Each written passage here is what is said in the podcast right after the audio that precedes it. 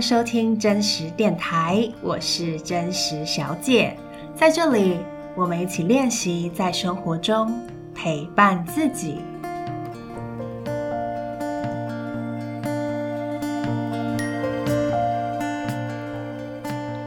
嗨，欢迎回到真实电台，你最近过得好吗？好快哦，两周又过去了，每次。当我制作完一集 podcast 之后，想说哦，好不容易做完一集，结果接下来好像马上两周又过了，然后我又要再做下一集 podcast 了。不是说我不喜欢做 podcast，其实我现在就是在生活中，我只要有一些灵感，我就会记在我的手机里面，然后有时间我就会用这个灵感来发想，或说来规划我的下一集 podcast 的内容。那当然有时候也会突发奇想。嗯，就如果有看过我的那个把生活写成信给你的电子信啊，就会知道我其实不是一个很善于规划的人，或者说其实我可以很善于规划，只是有时候我也很喜欢那种突如其来，然后没有规划的一些点子啊，或者是行动。所以有时候我的 podcast，比如说我已经规划好说。好，那我的这一集就是要讲这个。可是我会突然间想要尝试一些新的东西，比如说像我们的上一集，我就尝试了呃真实对话，就是邀请博任来跟我做一个主题的很即兴，然后没有写稿的对话，看看会谈出什么东西。我发现我也很喜欢这样子很突然的尝试。我不知道你是不是这样子的人，因为我在工作里面也会。想要这样子尝试，可是我发现我的一些伙伴可能就比较不喜欢这样子突如其来的突然说要做什么，他好像不太喜欢这样，因为会觉得原本的规划或者是预期会被打断。所以我发现每个人其实蛮不一样的。你可以回想一下，你自己是一个嗯喜欢什么样子的人？好，那我的开场怎么会讲到这呢？哦对，就是在讲说，好像是两周过得很快，就是才刚录完一集，我接下来就要再马上录下一集的感觉，就时间真的过得很快，尤其到了年底，我们现在已经剩半个月，今年就要过去了。我们受到那个 COVID-19 这个新冠肺炎已经影响两年了，我觉得好可怕，我现在好想要出国。我是一个很喜欢旅行的人，所以我以前在新冠肺炎以前，我是一个可能一个一年我都会出国个至少两次就出去玩。那以前因为工作关系又会出国出差，所以我可能每年会出国到四次到五次。我是一个很喜欢出国，然后不太也因为这样就是没没什么存款，因为我都把我的存款拿去出国旅行。出国对我来说算是一种投资啦，就是投资我自己。但因为新冠肺炎的关系，我没有办法出去了，所以呢，也也很幸运的，就是因为这样子，因祸得福，就存到了一些钱。好，那明明年如果疫情趋缓，当然很想要出去，但是因为我现在是学生的身份，所以我的呃，就是时间就没有那么弹性了。所以呢，这也是一种代价吧。就是你你做的每个选择都会有一个代价。那我现在是因为是学生，我没有很长，就是我现在礼拜我一个礼拜有三天，哎，四天都有课，对啊，所以可想而知，我其实很难出国，嗯，可能只能利用寒暑假吧，但我也不确定。好，为什么又讲到这呢？好，就是时间过得很快，嗯，然后最近。最近我收到的一些回信啊，就不约而同都有人问我说：“哎，你是怎么善待自己的啊？你是怎么照顾自己的？”你可能看了我的每每两周的电子信，然后有提到这一部分，所以很多人会回信问我。我其实很想要回应大家，然后我也在想要怎么回应，但我觉得善待自己或是照顾自己，嗯，对我来说，我需要想一下。我要想一下要怎么去整理我自己的历程来分享大分享给大家，因为我不想要只是分享如何照顾自己的一些很具体的方法，我就不想要只是分享那些方法，因为每个人其实照顾自己的方式不一样，所以我觉得方法嗯只是一个参考。所以对我来说，照顾自己或善待自己有更深的东西，但我觉得我还需要。一些时间整理，那我也知道这个议题好像很多人都感兴趣，也很多人都呃，其实很多人都在分享啊，你看就是 IG 上超多那种什么 self love 啊，就照顾自己的各种 IG 账号，国外的、国内的越来越多，嗯，所以其实非常多，但是嗯，我蛮蛮想去找到一个有有系统的。嗯，分享这个主题的方式，但我觉得我自己也还在整理当中，所以还需要一点时间。所以想要跟呃想要了解这个议题的朋友说一下，就是我有收到了大家回信，想要听我分享这个议题的这个需求，但是我还需要一点时间来做整理跟酝酿，对，可以再稍等我一下。好，那前面就是一个很有有有点长的 开开场，但这也是一个我这次想要做的尝试，就是把呃我最近很及时的，就是并不在我这一次的主题的规划内容里面，但是我最近很真实的一些想法来跟大家分享。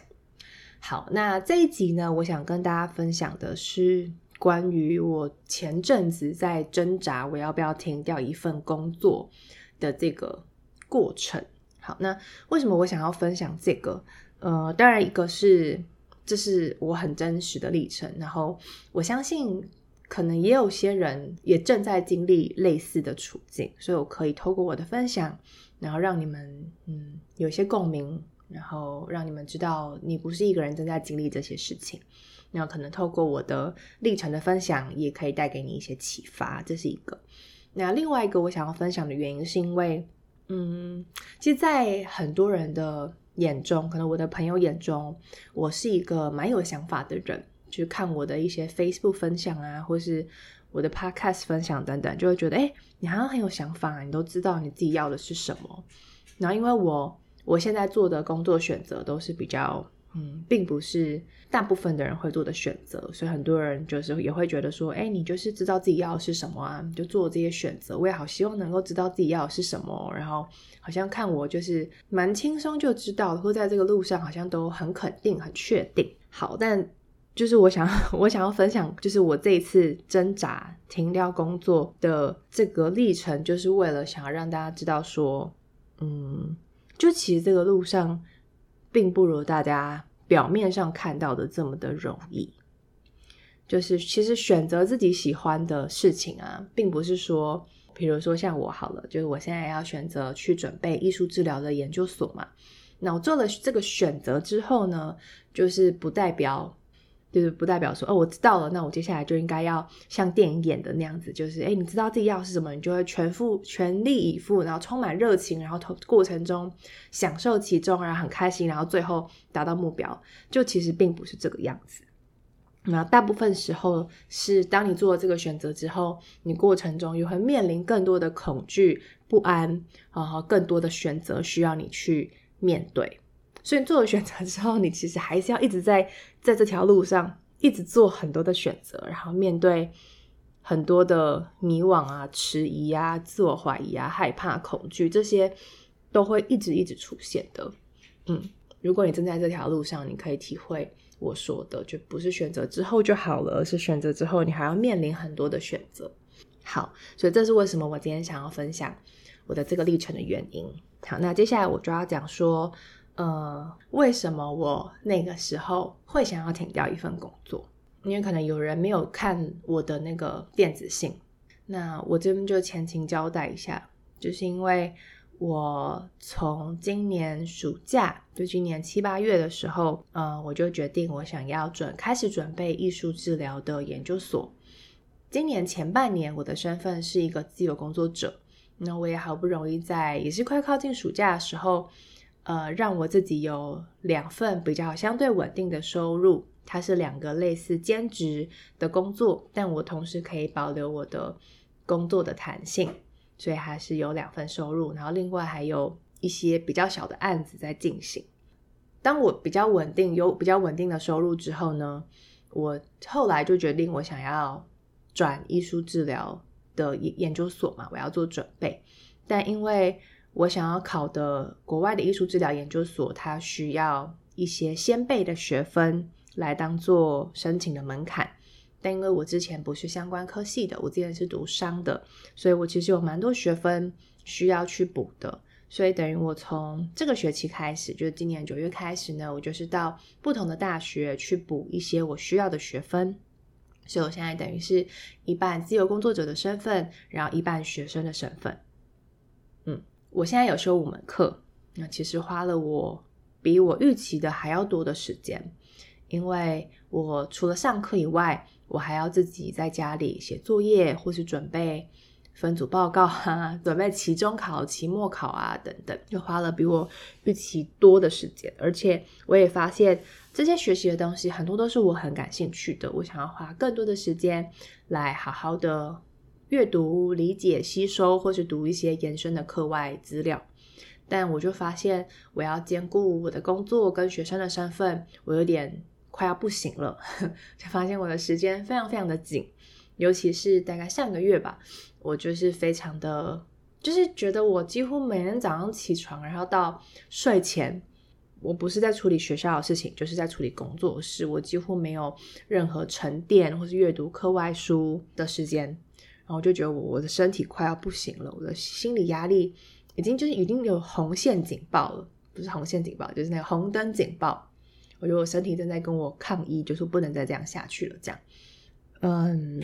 因为我为了要准备艺术治疗的研究所，然后我觉得现在的学习跟探索对我来说是很重要的。那我觉得我就必须要在思考的是，我是不是要先停掉我的一份工作，让我有更多的心力跟时间来准备我的艺术治疗的这条路。但有这个念头出现之后，我又有一堆的声音冒出来，就很挣扎。当然，第一个就是很现实，是收入的关系。我好不容易现在的工作让我有一个还不错的类似全职的收入，但我现在停掉一份工作，我等于就是只有半薪嘛，只有一半的薪水，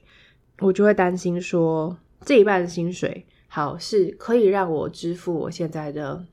房租啊，我现在的生活费，但是就让我可能会没有办法存钱，或是我会没有办法有多余的开销，我就等于就是要花我的存款，然后我就会担心说，可是我接下来就要出国了，那我出国之后又是学生的身份，那我没有钱生活要怎么办？然后我存款本来就没有很多，那我现在如果以我半薪的这个薪水，我觉得没有办法存钱了。那我都已经要三十岁了，但是存款却这么少，我就会觉得是一件好像有点丢脸的事情。因为三十岁，我发现身边的同学就会比，就会在比说你年薪多少啊，你存款多少啊，有些人甚至买了房子了，但是我却只有这些存款，我会觉得好像有点丢脸，或是有点，嗯，就是怎么会这样？对，然后我觉得还有另外一个是一种。有一个压力，但那个压力好像是一种无形的压力，是就是大家对于三十岁的期待，就是你应该要有一个工作，你要有一定的薪水，然后你要嗯，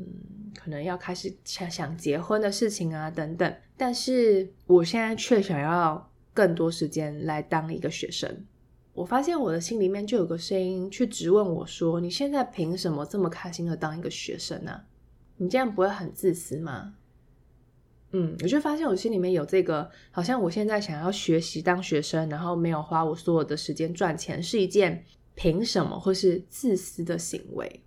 我不知道大家可不可以理解我的意思，或是有没有类似的心里面的声音会出现。那我那时候就有把我的这个就是心里面的声音分享给我的一个朋友知道，这样我就有跟他讲了一下我现在的状状态，那时候的状态，然后他就说。哦，可是你全心全力赚钱就不自私吗？为什么是学习才是自私的呢？嗯，那我觉得这句话其实有提醒了我一下，就是的确，我觉得我又回到了一个用比较这个世俗，不是世俗啦，就是大部分的人对三十岁的期待的这个标准来评断我自己。因为大部分人就会期待三十岁的人，就是你应该要工作啊，你都出社会了，你已经不是学生了，你为什么又躲回去当学生呢？而是三十岁就应该要认真工作，然后去为你未来的家庭啊、生活做准备。但这个是一个就是其他人的生活公式，但并不是我我我对我自己期许的生活公式。可是我却又隐隐约约、不知不觉的用其他人的公式或是标准套用在我自己身上。我就我就察觉到了这件事情，所以是提醒了我自己。那当然，我觉得这是一个很难避免的事情，因为你毕竟就生活在这个社会里面，所以你很容易就是听你家人呃随口说说啊，或是你又听到你的朋友在分享跟你工作啊、收入有关的事情，或者在 Facebook 上等等，其实你生活中的所有资讯都会提醒你这件事情，所以你会不知不觉用这套标准、这套规则来评断自己，其实是蛮正常的。对，那当然，同时就是也提醒我们，你也需要更有意识的去意识到说，诶，我现在到底是用什么样的标准跟规则在评断自己？嗯，好，那虽然那时候我的朋友给我了这个提醒，但其实我那时候还是非常的挣扎。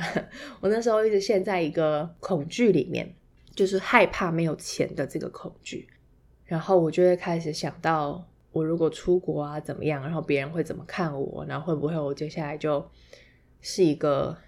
连生活都过不下去的人，就是你会，当你陷在恐惧里面的时候，你会陷在那个回圈里面，越想好像越可怕，然后就想到越多越可怕的事情发生，然后你就会让自己越来越害怕。好，说那时候就是有一段时间陷在那个焦虑里面，不知道该怎么办。后来有一天呢，我就去听了一个演讲，那是一个线上的演讲，关于艺术治疗的，因为就刚好正在这条路上嘛，所以就很想要多多。接触跟艺术治疗有关的，不管是演讲啊、课程啊、工作坊啊等等，那那时候就听了一场艺术治疗的演讲。那时候刚好在讲的是有关于生死的，就那个艺术治疗师专门在处理的是跟生死有关的议题，然后就分享了一个生死有关的绘本，然后他就好像有邀请就是在听的听众来分享自己有没有曾经。呃，跟死亡有关的故事吧，我有点忘记那个具体他问的问题是什么了。但我印象深刻的是，那时候有一个观众，然后他就分享了一个他的故事，是说大意上就是他曾经突然之间得了一个疾病，然后那个疾病是那种。不是慢性的，就是急性的。他突然就被送医，然后做治疗，然后就蛮严重的，所以他有一度觉得他自己已经要死了，因为他不确定他自己就存活的几率没有很高了，所以他一度在病房里面，他觉得他自己已经要死了。然后他就在分享说他在病房里面他在想什么，他就在想说，如果他现在可以痊愈，然后出来的话，他一定要把他之前存的钱，然后就用来。呃，比如说去做他自己喜欢的事情，比如说他要去上课啊，他要去旅行，就去做那些他一直想做但是一直没有做的事。后来他也的确已经痊愈了，就他现在就是有了一个他他自己的人生这样。那重点是他在分享他在病房里面他在思考那些事情的时候，我觉得突然之间就打醒了我吧，因为那个打醒是他提醒我说，对啊。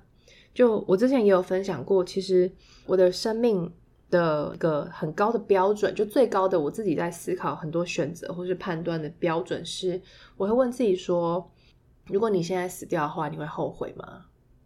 然后我觉得这个问题可以帮助我去思考，比如说我要不要离开我现在这份工作，我要不要离开这这份关系，我要不要勇敢去争取？就他会去提醒我，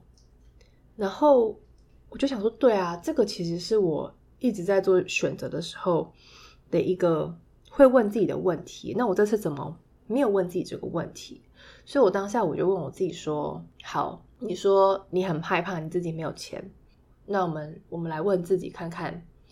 如果你现在还是坚持做这两份兼职的工作，然后同时又是学生，把自己搞得很累，那如果你这样状态你现在死掉，你会不会后悔？然后我就发现，我心里面的声音是会，我会后悔，我会后悔说，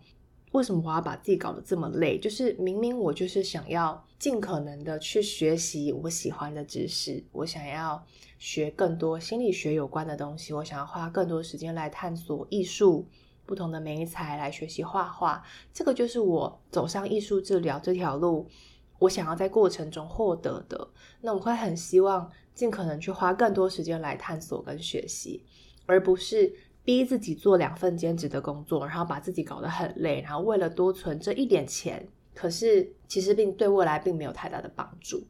而且我我现在决定的是停掉一份工作，所以我其实还是有收入的。我不是完全没有收入的来当学生嘛，这样子就是太不切实际了。可是我其实是有一份收入的，只是它当然没有这么多，可是至少可以让我们继续生活。但你又可以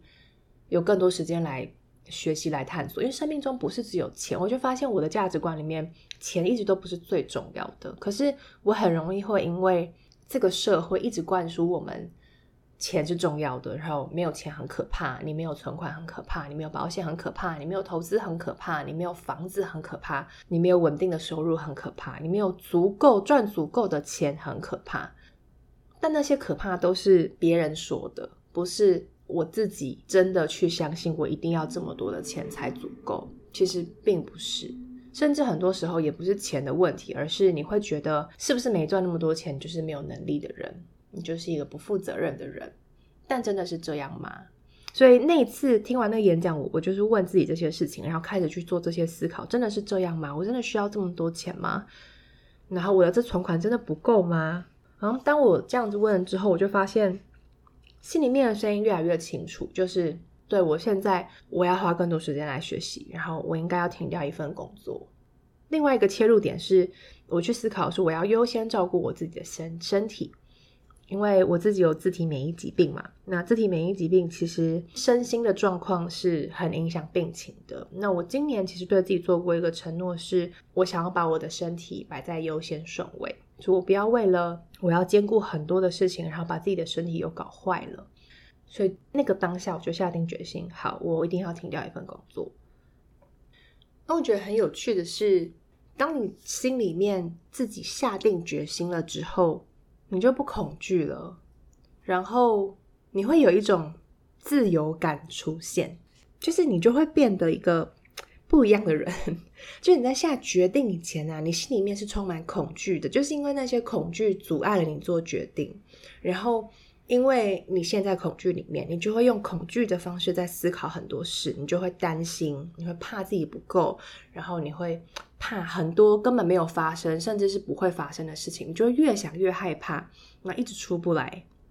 甚至是你就会开始勉强自己，你就会勉强自己说：“好吧，那我就去做这份工作好了。”然后你就会害怕很多的风险，所以你就会让自己更保守，然后更更小心翼翼，然后你就让你的那个你身体的能量是会被卡住的。你没有办法有创造力，你只会觉得我要尽可能避免那些可怕的事情发生，因为你就是害怕那些你很恐惧的事嘛。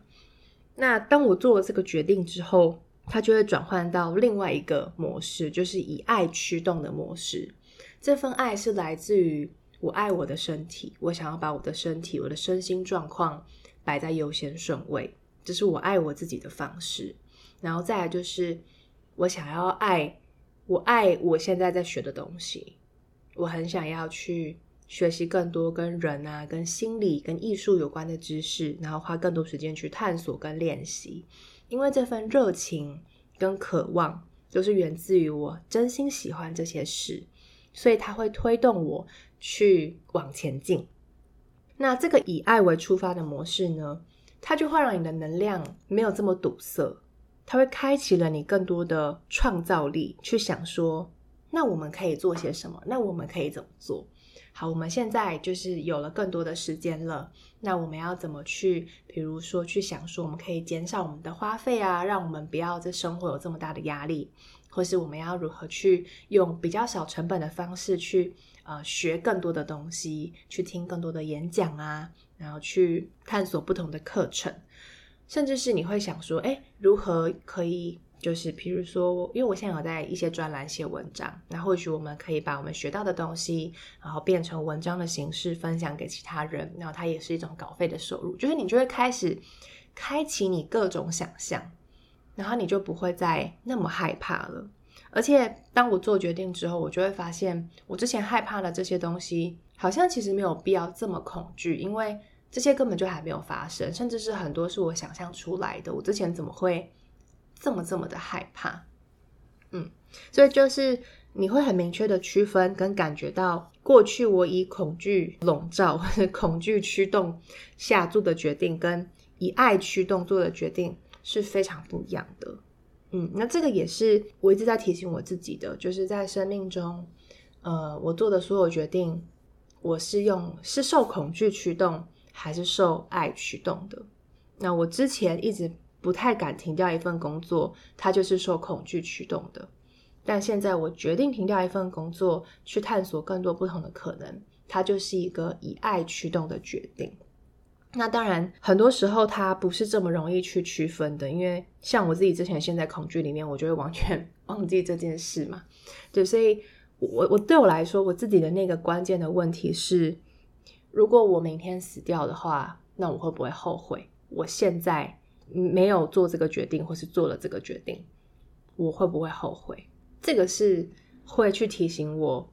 呃，去回到我内心。最深的地方，我到底相信什么？我到底对什么感到热情？我到底觉得什么样才是最适合我的？会去驱动我内心那个声音，然后那个声音会去告诉我我自己相信的答案。那当然，每个人问题不太一样。像有些，如果你觉得这太哈扣了，可能有些人觉得说什么死掉啊，就是为什么要讲那么严肃呢？我觉得还有另外一个，也是我前阵子刚好在那个一对一聊聊。我之前不是有抽。就是有订阅把生活写成信给你电子信的，好像是在九月底以前订阅的人吧，我有抽十个跟我一对一聊聊。然后我最近就在跟他们聊聊，那其中一个就刚好聊到说，有有一个问题，他觉得好像还对他们来说蛮有用的，就是在思考一些人生决定的时候，他可以问自己说，未来的我，或是不要未来，比如说十年后的我，回头看现在的自己，我会不会对我现在的这个决定感到骄傲？这个也是一个我觉得很很很不错的问题。就有时候当你又在彷徨了，比如说现在他的状况是，他在思考的是他要不要去念回去念研究所，跟我有点像，但就是他想要思考他要不要回去念研究所，还是说他要一边工作，然后一边用非体制的，比如说他自己去课外学习啊等等的方式去学他想要学的东西，还是他要回研究所，在体制内有系统的去学习，他在挣扎这样。嗯，那他在挣扎这过程中，他也会有很多恐惧，他就会被很多的恐惧所限制住。但是当他问自己说：“我现在做什么决定会让十年后的自己回头看感到骄傲？”他就会觉得，哎，他心里面更清楚他自己想要的是什么了。嗯，所以这个这个问题我觉得也很不错，可以分享给大家。就是当你在陷入一些决定的两难的时候，你可以这样问自己，或者是你也可以像我一样，我是问自己说。如果我明天死掉的话，我会不会后悔？然后通常问了这些问题之后，会让你跟自己内心真实的声音更靠近。当然，就是如果你其实并不是一个很习惯倾听自己内心声音的人，可能要花一些时间。就是不是你问了之后，哇，那个声音就是很清楚，马上出现，好像。不是这样运作的，就是你要有时候你问一次，不见得这么容易找到答案。那个声音出现的时候，会被太多其他的声音所盖过了，这个是很自然的。所以你就是你问了之后，让你自己酝酿一下。你看，那可能他那个这个声音会到潜意识里面，他自己会去运作。嗯，或是你在梦里面，你可能就会梦到类似的东西，相关的东西。那你就是这一段时间，你可能时不时的就问自己这个问题，然后慢慢的，你可能会更清楚你自己的答案是什么。好，那这个就是我关于要停掉一份 工作的故事。对，我现在就是决定要停掉一份工作，然后我也去跟这个工作的我的雇主沟通了，就跟他说我会停掉这个形式，这样。对，然后接下来我就开始在想说，我有更多的时间，我在规划我下学期的课啊，然后我之后的时间安排，我现在有一些新的想法，就是我现在的状态。好，但是。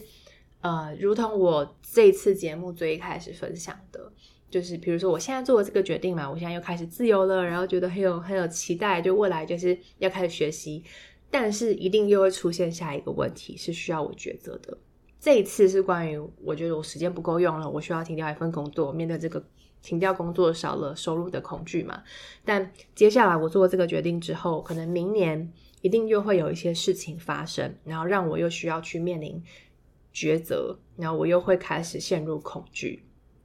对，所以这就是一个我最一开始说的，就是不是我已经选择了艺术治疗，我就每天都很开心，然后充满热情，面对挑战就很像那个王子，就是屠龙哇，他就很厉害这样。其实完全不是这样，很多时候还是会陷入那个恐惧的回圈里，陷入那个黑暗之中，然后你不知道该怎么办，你会怀疑说，我会不会太自以为是，我是不是太天真了？我应该要回到正轨，我应该要怎么样怎么样？就是他。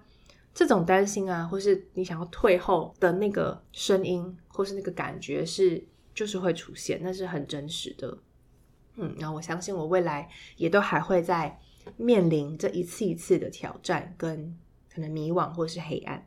但就如同我的老师所提醒我的，他其实在提醒我的是，